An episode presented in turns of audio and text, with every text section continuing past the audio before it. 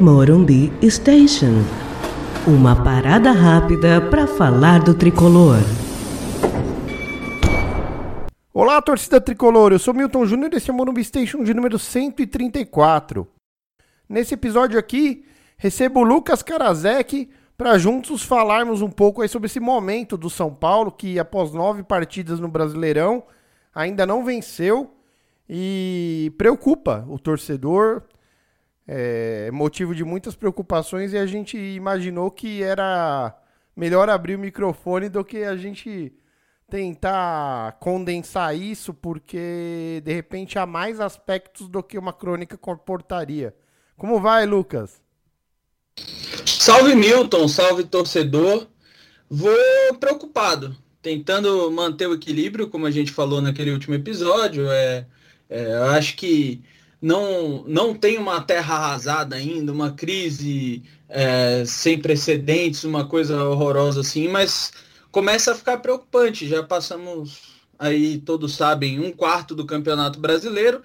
Obviamente dá tempo de se recuperar, mas a gente vai começando a se preocupar porque a gente começa a ver que não tem muito de onde tirar ali. A gente olha para o banco, quem sai de lá é o Vitor Bueno. Então, vai, vai se recuperar, mas vai como? Não é verdade? Sim, com certeza. E acho que são muitas coisas acontecendo ao mesmo tempo, o que leva a um, um aspecto multifatorial, assim, para que o São Paulo esteja tão mal, na tabela principalmente e, e a gente esteja praticamente aí há 10 dias do, da retomada da Libertadores, não vendo nem sombra do futebol que a gente viu no Campeonato Paulista.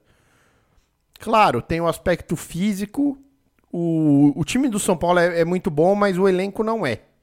Né? Quando você tem que olhar para o banco, você não encontra a mesma qualidade que você encontra no time ideal. Esse eu acho que é um fator que está muito óbvio nessa altura já, com quase 10 rodadas de Brasileirão. E também o São Paulo tem alguns aspectos administrativos, como estar fazendo um esforço para pagar é, o salário dos jogadores que vence nesse ano de 2021.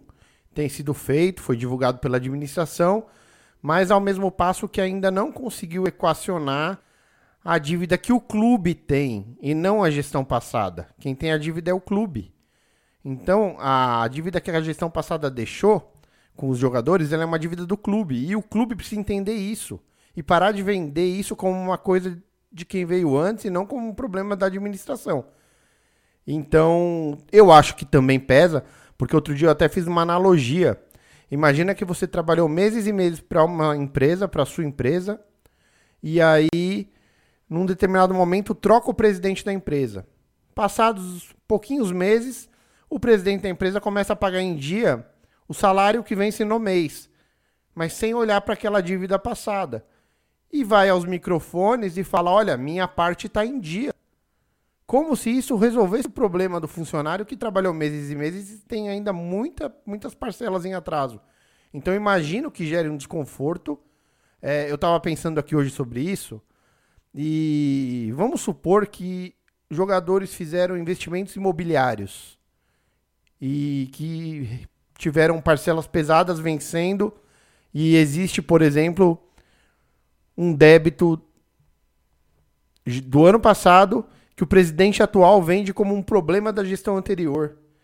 E, pô, a gente, claro que entende que jogadores ganham muito bem, o cara não vive com o salário do mês, como a maioria de nós, trabalhadores comuns, mas é, não dá para vender esse tipo de discurso, né? De que ah, o, agora tá tudo ok, a gente só tem um problema do ano passado. Não. Se você tem um problema do ano passado que você ainda não solucionou, você tem um problema do presente. Você acha que isso pode ser um dos fatores, Lucas? Com certeza. É, a gente vê dessa atual gestão uma um esforço muito grande para controlar as narrativas, ainda que pelos motivos certos, é, de forma que parece que agora está tudo, tá tudo bem, os problemas estão é, sendo sanados e sanados.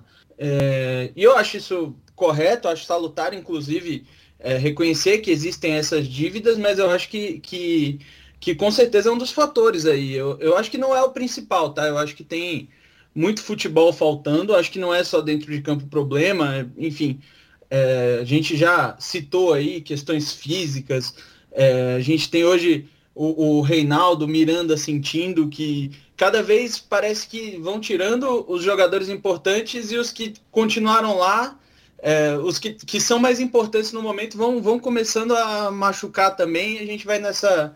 vai perdendo muito jogador para essas situações que não estão no nosso controle. assim.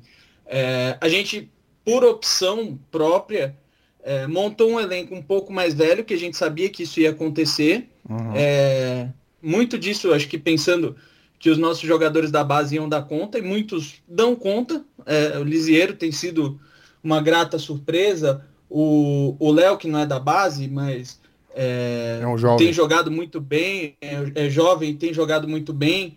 O Luan, o Luan. também, assim, fundamental, essencialmente fundamental. É, mas ao mesmo tempo a gente vê tem alguns jogadores que não, não vão dar conta. Como eu falei, a gente olha para o banco. Quem que a gente tira para ser ali nosso meio atacante, nosso centroavante?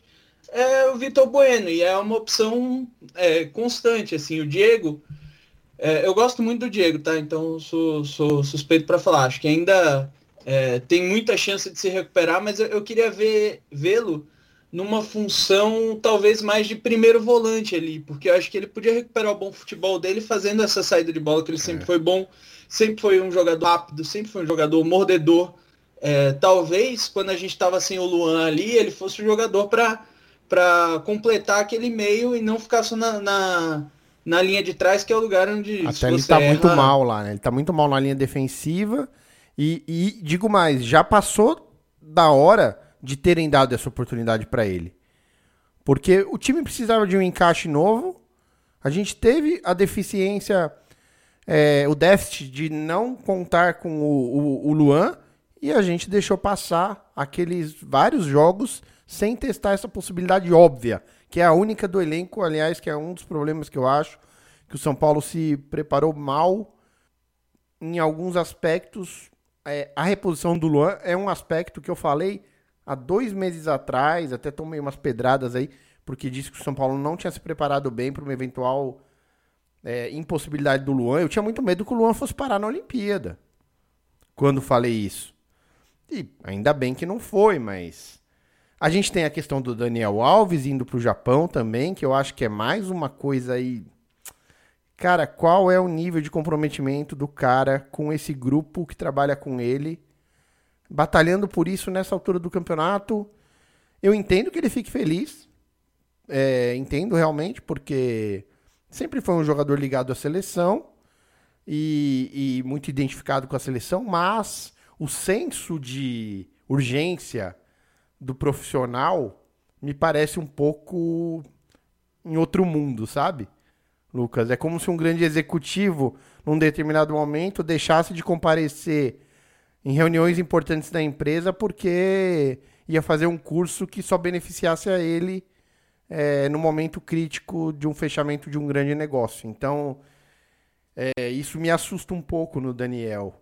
É, essa questão de ele, com essa maturidade toda, ser tão imaturo é, é, no, no, ponto de vista do tanto que, é, como líder, algumas atitudes dele às vezes podem vender uma ideia para os companheiros, como foi o caso lá anteriormente, naquela vez que ele não viajou e deu toda aquela polêmica. Eu acho que agora é, é um pouquinho acima.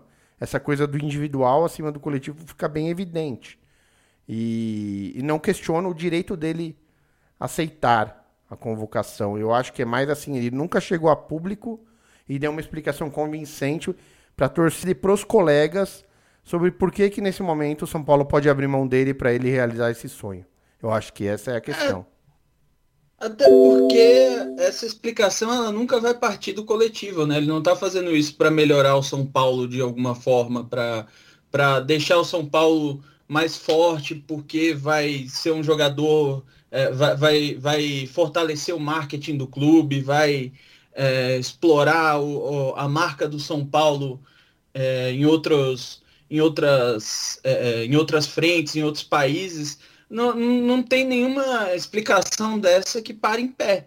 É, a gente só tem um jogador, e assim, eu nem sou do time que acha que é pouca coisa um jogador ser é, medalhista olímpico. Eu acho que faz todo sentido para o Daniel Alves, que quer esse recorde de ser um jogador que tem mais títulos, tem mais é, medalhas, que já ganhou tudo no futebol, querer é, essa medalha olímpica, porque mais que um, um, um futebolista, ele é um, um atleta, um é. esportista, e isso vai ser é, marcado na, na, história dele. O problema é que isso é, interfere diretamente nos, nos, interesses do São Paulo. O São Paulo é, não, não pode ficar feliz, e o São Paulino não pode ficar feliz, e eu acho que o Daniel Alves até entende isso, é, com essa saída, ainda mais é, é, com essas últimas partidas que ele tem feito. Assim, uhum. Ele acaba reforçando essa ideia de que ele não está com a cabeça no São Paulo. Ele, ele errou alguns passes hoje que não foram passes que ele errou por, é, por excesso de ousadia. Ele errou por, por desconcentração, né? por estar tá desligado ali. É, num momento como esse, é, é uma coisa que pesa muito para o time. Um jogador desse tamanho, com essa liderança que não, não, não parece estar pensando no São Paulo. Eu não acho nem que isso tenha que se refletir em entrevistas. Mas eu acho que quando chega um momento desse, é, é muito difícil você convencer o torcedor por outros lados, de outras formas, né? Exatamente. E eu acho que assim, na parte de liderança, qual a mensagem que o clube vende para o seu elenco e até para o seu torcedor, que na verdade está mais acreditando na vitrine Olimpíada para se livrar do problema, que é o salário do Daniel e não o Daniel. O Daniel não é o problema, o problema é o salário do Daniel. Então a, a diretoria sinaliza que baixa a guarda mais pensando em algum horizonte, alguma proposta que possa chegar e que se não resolve o daqui para trás, resolve o daqui para frente. Mas eu acho que é tentar chegar ao certo por vias tortas, sabe? É, ninguém se posicionou direito nessa questão. A postura do jogador foi uma postura egocentrista, a postura da diretoria foi de omissão, ou, pensando nessa tática, é, de todo modo, o São Paulo, durante todo esse processo que se inicia com a Olimpíada, fica exposto a essa ausência que, vamos combinar, não tem reposição. O Igor Vinícius é um bom, um bom jogador, mas é um bom jogador, ponto. Com potencial de se tornar ótimo jogador, um dia talvez se amadurecer muito. Mas não é o ex excepcional jogador que o Daniel é jogando afim na posição de origem dele. Então, acho que é um, isso passa para o restante do grupo algo que eu acho que é muito complicado. É, é, um sensa, é uma sensação de Aqui, se você bater de frente, você vai ser mais forte do que a posição do clube. E isso, é, isso na véspera de uma janela de transferência me, me incomoda demais. Porque a mensagem que vende aos empresários é batalhem, porque na hora que vocês chegarem com qualquer coisa, o São Paulo não consegue segurar nem o jogador dele para não ir à Olimpíada, precisando jogar a Copa do Brasil, precisando jogar a Libertadores e agora também precisando jogar o Campeonato Brasileiro porque está numa posição incômoda. Então acho que esse é mais um problema. A gente tem a questão dos salários do coletivo, que é um problema. A questão que eles gerenciaram, isso é um problema. A gente hoje, eu acho que pode falar que tem um outro problema que o São Paulo não solucionou, que é a recuperação física de jogador pós-lesão. No São Paulo é sempre mais complicado. Então, óbvio que a gente não vai entrar no mérito porque a gente não conhece o assunto a fundo.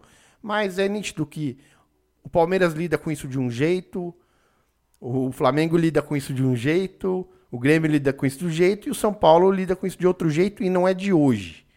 Então, eu acho que não é algo atribuível à comissão técnica atual. É algo que vai além aí dos profissionais que dão suporte a toda essa parte, que talvez porque que os jogadores do São Paulo tem reincidência mais do que outros jogadores. Eu acho que são questões que o São Paulo precisa se perguntar para tentar fazer uma correção de rumo e não sofrer tanto depois que a fizer. E dentro de campo, para mim, é que é a grande incógnita, né, cara? Porque mesmo com tudo isso, Lucas, hoje a gente enfrentou o Bragantino, Né? A gente grava esse episódio após o Bragantino vencer o São Paulo Morumbi, mas o Bragantino fazendo um excelente Brasileirão, já tinha feito um bom Brasileirão ano passado, mantendo o treinador, é, um excelente trabalho do Barbieri, então não é uma, um trabalho recente, é um trabalho que está tendo continuidade com, com capacidade, não continuidade sem capacidade. Mas antes desse jogo, o São Paulo teve adversários batíveis. É imperdoável não ter vencido e feito três pontos contra o Cuiabá no Morumbi, por exemplo. Então, acho que o problema é muito além de um jogo que se joga mal. Estamos num momento ruim. Aí esse sim eu acho difícil de explicar em campo. Com certeza, acho que o momento é é péssimo e parece que é uma areia movediça. Quanto mais a gente se mexe, mais difícil de, de sair. É, você falou das reposições e eu, eu acredito até, eu não acho o nosso elenco brilhante, mas eu acho que as nossas reposições imediatas, elas não são ruins. Elas não são é, é de jeito nenhum ruins. Você sai o Reinaldo, entra o Wellington, funciona. É, talvez realmente ali para a função do Luan, que é de primeiro volante, a gente não tem. Tem o William, que talvez segurasse um jogo ou outro. É, no ataque também não, não, não tem, porque a gente não tem nem titular.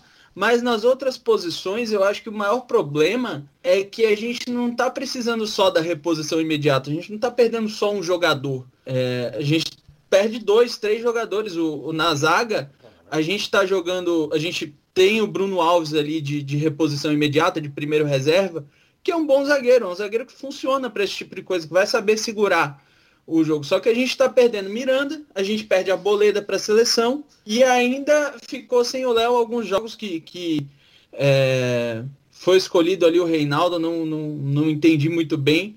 É, mas enfim, eu, eu acho que é bom até o técnico testar coisas é, que, que ainda que a gente saiba que podem dar errado, é, são testes de coisas diferentes. Eu vejo que o, o Crespo ele está errando diferente, pelo menos ele não está insistindo em determinados erros. Mas realmente a gente está sofrendo muito com a parte física. Assim, a gente perde pessoas, a gente perde jogadores que não têm reposição, porque quando você contrata um Daniel Alves, você não imagina que ele vai.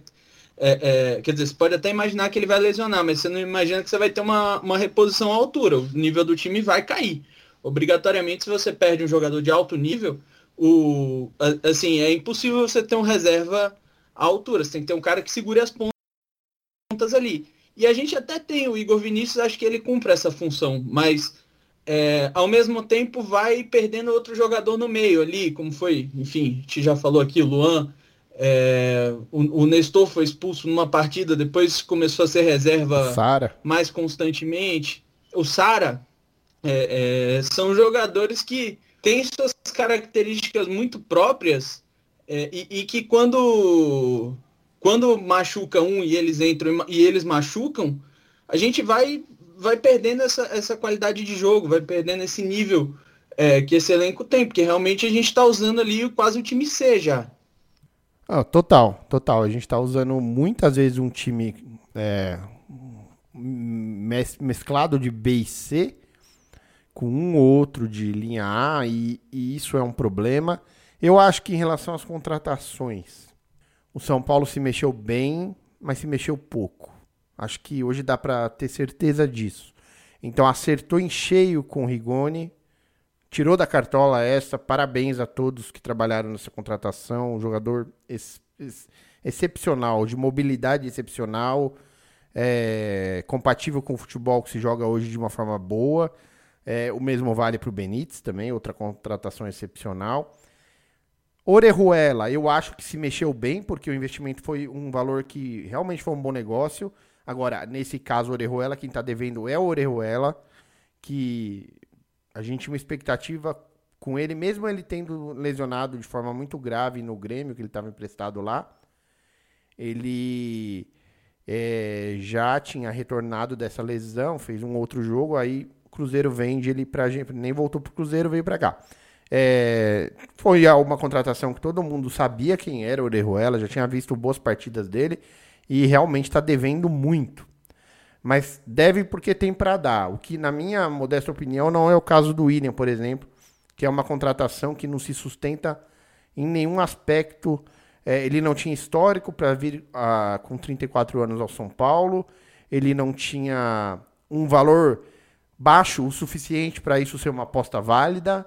E nas vezes que jogou, é, deixou muito claro de que ele é muito limitado e ele, ele, longe de ser culpado por qualquer situação, a questão que eu me fico é, ele consome uma parte da folha de pagamento que impede você editar com opções mais interessantes. E, e o São Paulo não pode se dar o luxo de errar nesse cenário econômico tão apertado que não é nenhuma novidade para essa gestão nova, porque ela ajudou a construção disso porque participava da anterior. Então, é, infelizmente, a gente tem margem quase zero para erro. Um erro te custa você não poder, agora, por exemplo, se mexer para trazer alguém para primeiro volante ou o, o, zagueiro canhoto que tanto se fala. Então, acho que o São Paulo se mexeu bem, mas se mexeu pouco. É, considerou o Paulista é, como suficiente para mensurar a necessidade de um elenco mais forte. É, e se contentou muito de ter conseguido achar o time mais forte. E achou o time mais forte. A evolução do time do ano passado para esse é muito grande. Dos 11 ideais, assim. Agora, como elenco, a gente está sofrendo demais. É, eu acho que passa bem menos pela questão que o pessoal tem batido muito planejamento de como jogou final de Paulistão. Eu acho que passa bem menos do que como está sendo gerenciado todos os aspectos que influenciariam no brasileiro mesmo, que é um campeonato muito forte, em que o nível técnico é absolutamente diferente do que você enfrenta no início de temporada, porque a gente tem que lembrar que o Paulista, além de tudo, é um campeonato de pré-temporada. Então ele é um melhor regional do país? Ele é. Só que ele é o melhor regional do país em pré-temporada em que praticamente você decide ele em seis partidas importantes. O resto é encheção de linguiça para agradar a cartola que, que, por sua vez, agrada a federação local. Então, eu acho que o São Paulo pecou aí. Talvez também a, a questão do fluxo de caixa me incomoda demais também. Porque o São Paulo vende como é, uma conquista ter conseguido fazer mais dois empréstimos em banco, como se isso significasse retomada de credibilidade. É um absurdo. É, é como se teu filho pródigo chegasse feliz porque enrolou mais um gerente. Então, a gente sabe que o gerente vai dar o crédito, vai receber a comissão, o banco vai tomar o chapéu e e o pródigo vai continuar gastando mais do que pode, porque na verdade não está resolvendo os problemas sérios, que é o São Paulo hoje, por exemplo, tem uma folha de pagamento que ele teria que ter é, eliminado parte dela antes desse brasileiro começar. Porque só isso permitiria ele estar tá fazendo os investimentos aí nas posições carentes. Como ele não se mexeu para emprestar jogadores que pesam na folha, porque eu não estou falando de um Paulinho Boia, que foi a Juventude. Tô falando de como que a gente tem um Vitor Bueno que já provou que não tá mais no nível de um São Paulo e não consegue negociar esse cara antes do campeonato começar.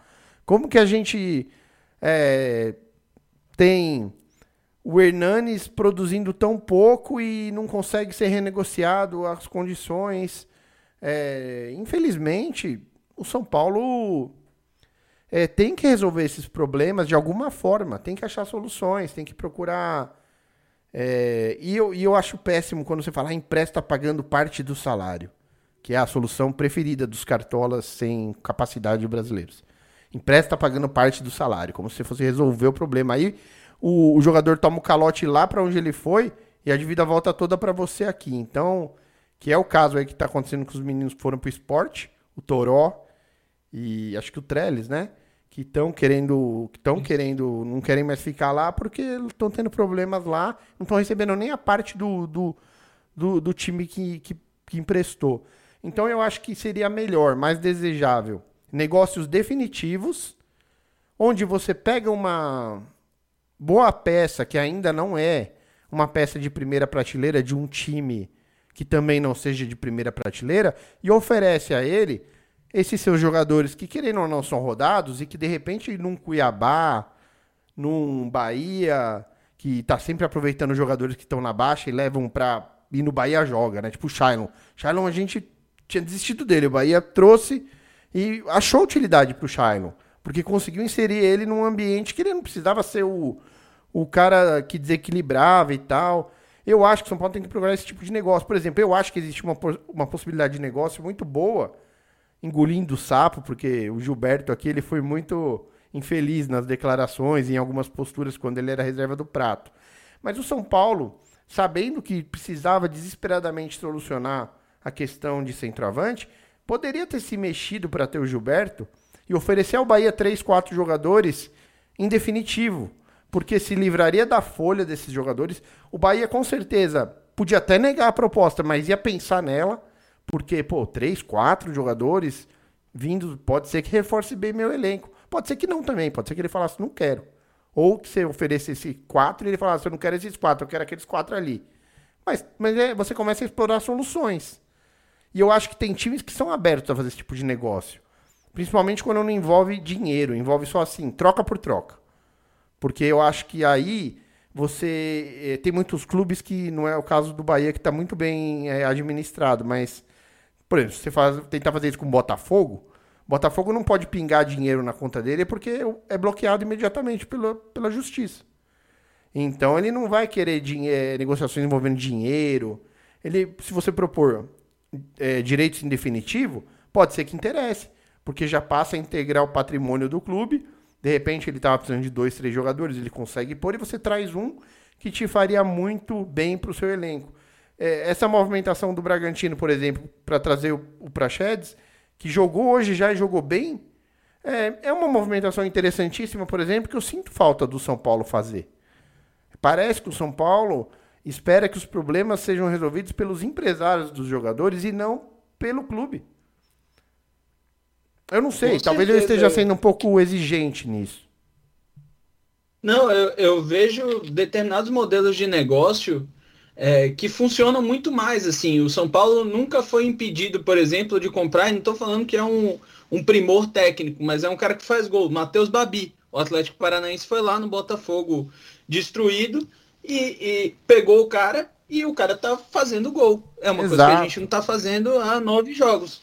É, pega. Eles fizeram isso ano passado, no caso do, do Renato Kaiser com, com o Atlético Goianiense. Fizeram no caso do Lúcio tava... Gonzalez, o Atlético Paranaense foi buscar o Lúcio Gonzalez, acho que há dois anos atrás, é, também enxergando uma oportunidade que ele não estava rendendo bem onde ele estava, mas era um bom jogador. Exatamente. E, e, é esse olhar pro, pro negócio que eu acho que às vezes falta no São Paulo. Mas assim, eu acho também que para esse momento que a gente está nessa nona rodada do Campeonato Brasileiro, é, não é falta de elenco só. Eu acho que tem uma falta de elenco, tem problemas físicos aí que estão se amontoando por motivos assim, azar, é, falta de preparação, não sei. É, mas eu acho que existem outros fatores aí, é, como todos os que a gente já citou, que também tem um peso enorme. Assim, o, o, o São Paulo eu vejo como um time psicologicamente é, frágil. Eu, eu, eu, uma coisa que me preocupou muito foi logo depois daquele jogo do, do 4 de julho, a declaração do Pablo, assim, dizendo que os caras tinham infla, inflamado eles, assim os caras eles estavam surfando a onda deles, eles estavam num é. momento que eles. A, as é, é, declarações assim, foram dentro da realidade deles. Era o jogo da vida pro clube deles. E eles conseguiram. Uma, eles não iriam comemorar aquela vitória? Iam ficar esperando não, o jogo da volta? O enredo estava desenhado. E o, o, jogador ali é o momento que ele teve ali de dar uma entrevista. Não são jogadores que são entrevistados sempre. É, eu também achei isso um exagero muito grande. Um uma coisa assim. É, um pouco até de falta de humildade, de não entender isso, de não lembrar do começo da carreira, não sei onde, quando ninguém olhava para o cara e o cara ia lá todo dia treinar e falava: Isso aqui vai dar certo, amanhã eu vou estar num clube grande. Também achei uma bobagem. E, e, uma e coisa... de mostrar que sentiu, né? Sentiu essa, essa fala dos caras. Passou que é recibo. Que... Exato, o cara que tá no São Paulo, ele não, tipo, ele pode ser motivado por isso, mas ele não pode se, se, se basear nisso, porque assim, ao mesmo tempo que ele se inflama quando vê um, um, um rival menor falando isso, o cara obviamente vai, vai, vai começar a ficar com medo quando começa a perder, ele vai.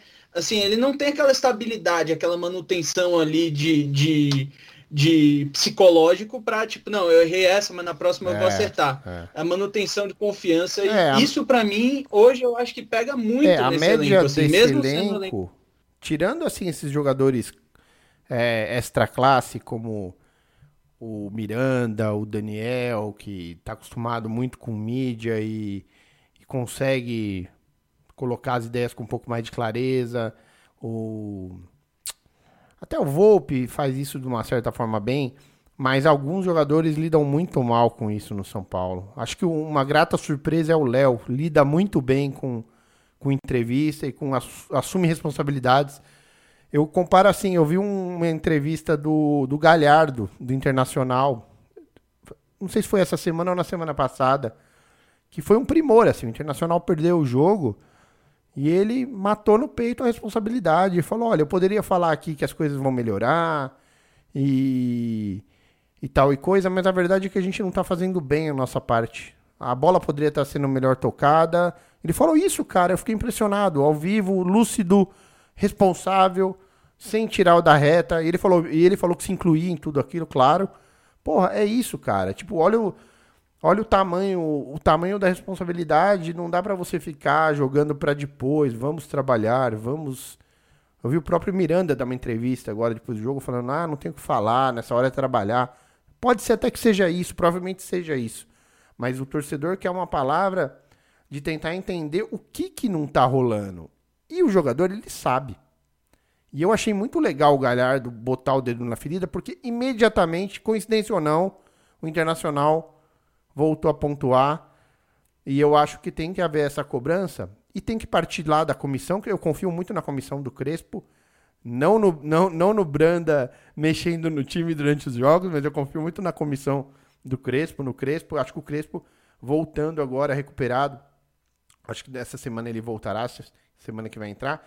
E eu acho que ele é o cara, ninguém melhor que ele para reunir todo mundo e dar uma chegada. Eu acho que nem é função do Murici, embora o Murici possa. A presença do Murici já, já vai ajudar nisso, mas não é, é não é um trabalho para o Murici, isso é, é para o Crespo mesmo. Tem que chegar junto, cobrar resultado. Porque a direção, na época do Oba-Oba, na época. Falava que ela faria isso, que na hora H ela falaria, cobraria e exigiria metas e blá blá blá. Mas a gente sabe que o jogador olha para um bolacha daquele e fala: meu amigo, se liga, meu. Tipo, já joguei no mundo inteiro. Você né?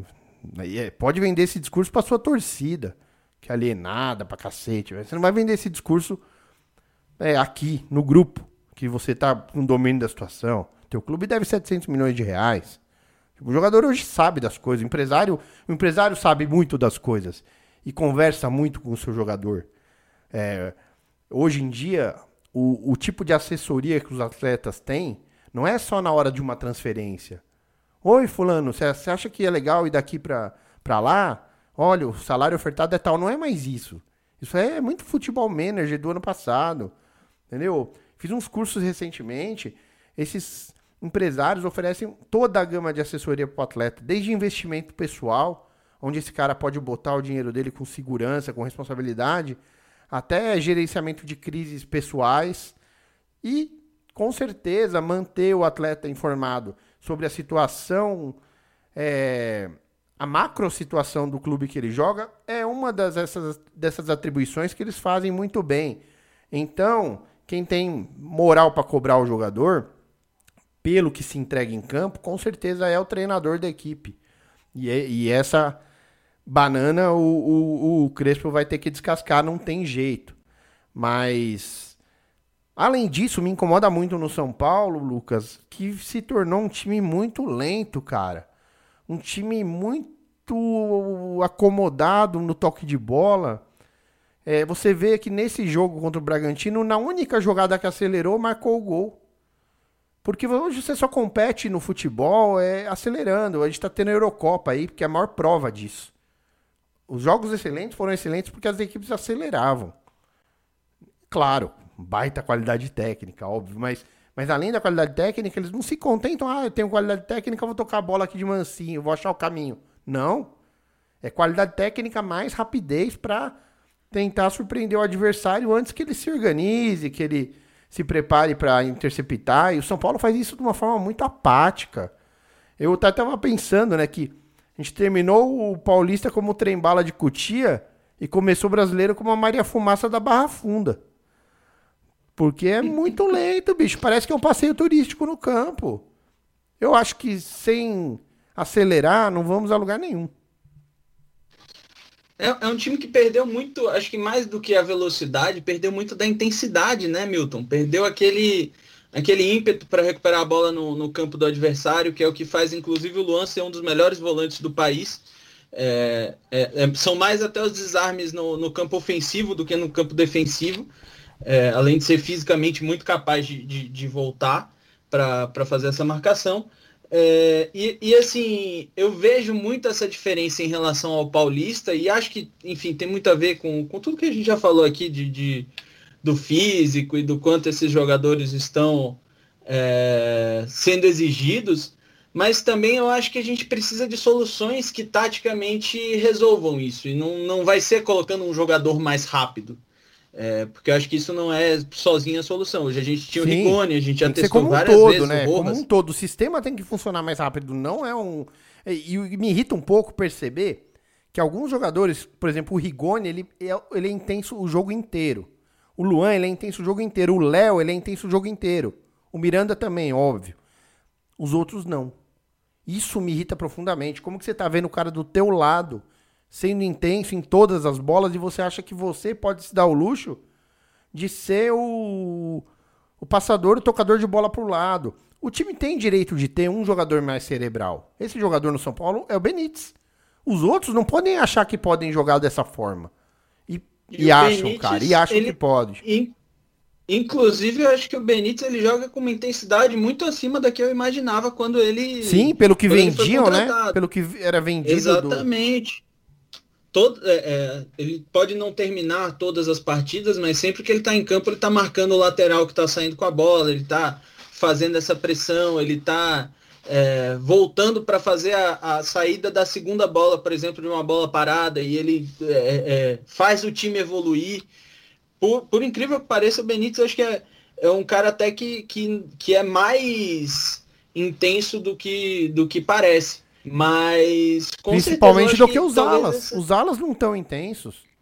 Exatamente. Pô, faz o... muita diferença, assim, cara.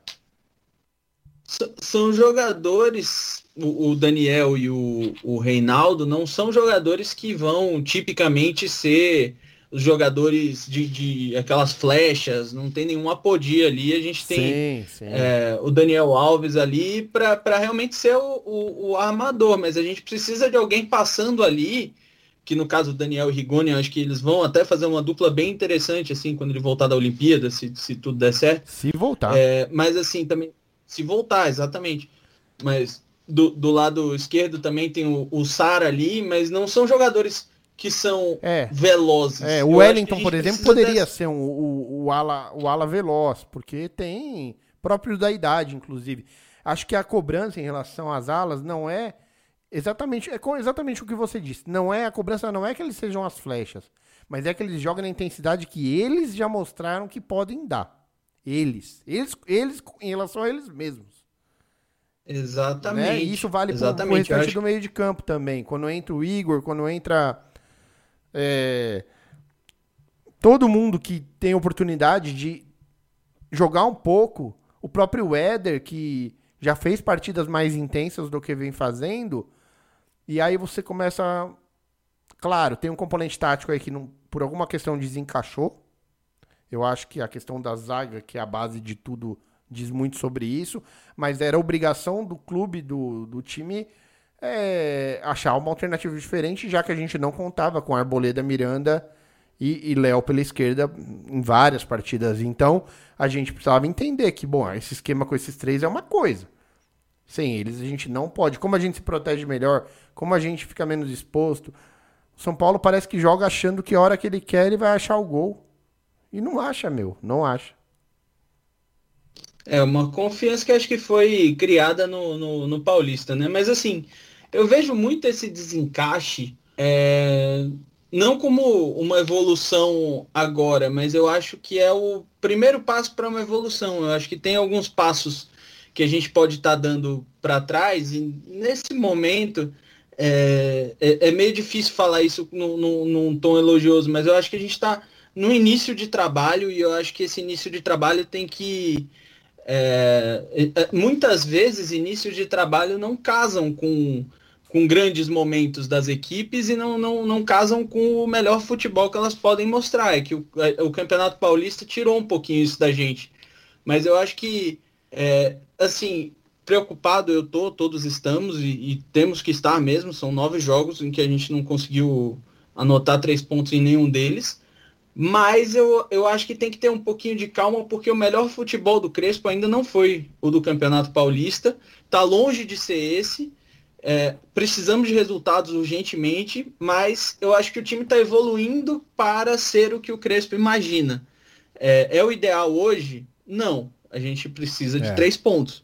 Mas, é, e, e, urgentemente, assim, a gente é, ainda não está na hora de, de, começar a falar que a gente está brigando por rebaixamento esse ano, mas a gente começa a ver algumas semelhanças com outros anos que a gente passou sofreu, por isso. Que sofreu. E, e, que sofreu, exatamente. É e, e vai, a gente vai ficando preocupado. É, é difícil pro, pedir para o torcedor calma nesse momento, mas eu, eu tenho confiança, eu acho que o Crespo é a melhor pessoa para tirar a gente dessa situação, porque ele já montou lá atrás um time que defensivamente era sólido, foi uma das melhores, acho que foi a melhor defesa do Campeonato Paulista, ganhou praticamente invicto, a única derrota foi, enfim, já um falei várias injusto, vezes, mas é. é exatamente um jogo que que a gente perdeu por influência direta da arbitragem. Então eu, eu vejo é, com preocupação, mas com esperança esses próximos é, jogos do São Paulo, principalmente nos mata-matas. Eu acho que se a gente conseguir encaixar o time para os mata-matas e ir pontuando paralelamente a isso, depois dessa, dessas, dessa nona rodada, a gente começar a ganhar, eu acho que assim, não teria nenhum problema a gente é, ser campeão de alguma Copa ou continuar evoluindo é, em alguma Copa e despriorizar um campeonato brasileiro que a gente já sabe que não não está brigando por uhum. rebaixamento. Essa não é a nossa realidade uhum. hoje. Acho que a gente tem que se preocupar em começar a pontuar. Mas é, eu acho que a gente ainda está em todas as frentes e, e, pode estar forte, porque a gente já viu que esse time pode render. É, acho que essa é uma mensagem de otimismo preocupado que eu posso deixar para o torcedor. Pô, eu acho é bem nesse, nessa linha mesmo. E aí eu acho que a gente tem uma, uma missão nessa altura que agora só vai dar para ser desse jeito. Através dos jogos nas Copas, esse time tem que retomar a confiança que dê tranquilidade a ele no brasileiro. Até um mês atrás, a gente poderia pensar o raciocínio contrário. A gente tem que estar tá legalzinho no brasileiro para chegar forte na, nas Copas. Agora a gente já chegou em cima, tão em cima da hora, e a situação no brasileiro é tão, tão preocupante, que é hora de fazer as Copas, além de serem um motriz para a gente classificação e, e, superar o adversário, eliminar o adversário e seguir e, e premiar, porque é uma coisa muito importante em todas elas, que agora pagam por fase mas ela vai resgatar a nossa capacidade de entender que, olha, além de a gente ter chance nesses torneios mata-mata, a gente pode ter tranquilidade que o brasileiro não vai nos deixar tão desesperado, que lá no final do primeiro turno a gente possa estar numa situação melhor. Eu acho que é plenamente possível, mas eu acho que é um trabalho muito, muito, muito difícil e importante que o Crespo vai ter nessa nova fase pós-Covid. Né? Que ele vai ter eu... agora, a missão dele é essa, é deixar o time na ponta do, do pé para jogar contra o Racing, que é o primeiro torneio de Copa que a gente enfrenta, e a partir daí encarar esses jogos de uma forma muito, muito decisiva e através de boas exibições nele, com esse foco todo, começar a trazer mais boas exibições para o Campeonato Brasileiro. Eu já nem acredito que isso já comece a acontecer contra o Internacional no Sul. Na minha conta, ainda vai ser um jogo de oscilação. É, acho que não será um resultado é, que se possa dizer surpresa se o São Paulo não conseguir sair de lá com três pontos de novo. Então acho que o São Paulo vai ao sul muito pressionado, mas ele tem que estar tá mais de olho no jogo contra o Racing para aí sim iniciar uma retomada convincente e, e dando o que esse time pode dar. Eu acho que é isso, né, Lucas? Os assuntos que a gente tinha. Tem alguma coisa que você gostaria de, de falar nesse episódio ainda? Não, acho que é isso que você falou. Acho que o que a gente perdeu até agora, até esse exato momento, que é a nona, a nona rodada do Campeonato Brasileiro, é, e a nível de resultado e principalmente de futebol, é que a gente perdeu a nossa margem de erro é, do, do, do, quanto a gente podia errar em todas as, as frentes que a gente está. Daqui para frente tem que começar a acertar. É, mas assim não acho que o momento peça uma, uma, uma crise. Então, é, uma ruptura, né? Mensagem... É, é, loucura pensar numa ruptura. Exatamente. Exatamente. Eu acho que é, se eu posso deixar uma mensagem aqui para o torcedor, é que a gente tem um pouquinho mais de calma e de parcimônia nesse momento, porque as coisas é, precisam. as coisas podem, ainda podem melhorar o suficiente para a gente não ter tanto estresse nesses campeonatos todos. Assim, eu, eu prefiro acreditar no trabalho do Crespo. É, como eu disse, início de trabalho e tá pensando o time como um todo, ainda pegou uma Covid aí no caminho, é, que, que, que é uma coisa que dá, dá um, um, uma quebra mesmo para o elenco que está lá treinando com o cara. É, acho que a gente, a gente tem que ver esse todo e ver todas as questões físicas e tudo mais, entender assim, a gente perdeu a nossa margem de erro, mas ainda dá para recuperar se a gente é, errar muito, muito, muito pouco daqui para frente. É, acredito que é por aí, é um trabalho de reorganização, reagrupamento. É, vale destacar, um quarto do campeonato se foi. A questão é essa, é se, se antes era uma luz de alerta, agora é uma luz de não ultrapasse este local. Mas eu também acredito que a gente tem material para fazer uma campanha que não seja memorável, mas seja é, cumpridora do dever de levar o São Paulo para alguma competição continental. Ainda acredito muito nisso para o ano que vem. E para que isso também dê a tranquilidade de a gente nas Copas jogando com tudo de melhor que for possível retomar a confiança e aí sim fazer essa maré virar. E precisa virar, né? Uma hora o São Paulo precisa é, se colocar no lugar dele, porque tá fazendo um papel feio nesse começo de brasileiro. Todo mundo muito abaixo do que poderia. E, é, e, isso é um problema e ao mesmo tempo é a nossa esperança. A gente sabe que tá todo mundo muito abaixo. A gente conhece os jogadores, sabe exatamente qualidades e defeitos de todos eles e sabe que eles são capazes e a comissão é capaz. E o clube, como um todo, tem que cuidar para fazer o arroz com feijão daqui para o final do ano, sem criar nenhuma crise incontrolável, porque aí sim seria seria o fim da temporada para gente, o preço seria muito caro. Lucas, valeu demais esse episódio contigo, tava com saudade já desse nosso bate-papo. Espero que todos que tenham ouvido o Morumbi Station também tenham curtido. Quer deixar suas palavras finais? Não, eu que agradeço. Estamos aí sempre à disposição. É... Torcedores, calma, que a gente vai passar por tudo isso. Um abraço a todos. É isso aí. O mar é bravo, mas a gente atravessa. Um grande abraço a todos e vamos São Paulo. Você ouviu? Morumbi Station.